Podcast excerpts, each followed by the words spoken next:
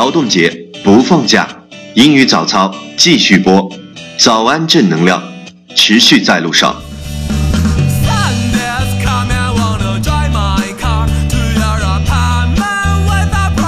Hey, you're listening to American English Talk Show from Yuan Gao's Orange on a special radio program English Morning. It's your guru 袁元高。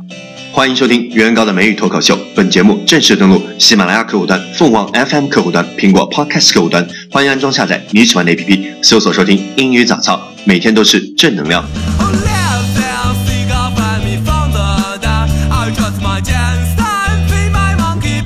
Good morning, everybody. It's International Labor Day today.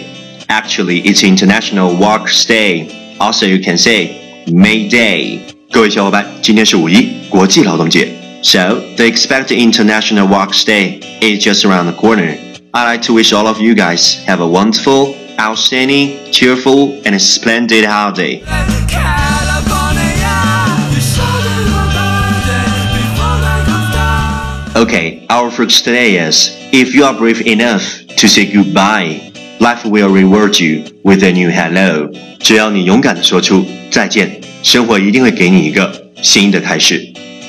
Keywords 单词跟我读：brave, brave 勇敢；enough, enough 足够的；goodbye, goodbye 再见；reward。reward 获得，hello hello 你好，key phrase 短语跟我读，brave enough brave enough 足够勇敢，say goodbye say goodbye 说再见，reward you reward you 赐给你，new hello new hello 新的开始。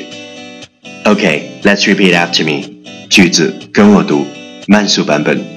If you are brave enough to say goodbye, life will reward you With a new hello. That's on time. Catch me as soon as you're possible. 跟上我的节奏。If you are brave enough to say goodbye, life will reward you with a new hello. 只要你勇敢的说出再见，生活一定会给你一个新的开始。第一千四百九十三天，再见，昨天过去的四月，所有的不爽和沮丧。你好，今天到来的五月，迎接新的阳光和灿烂，我们正青春。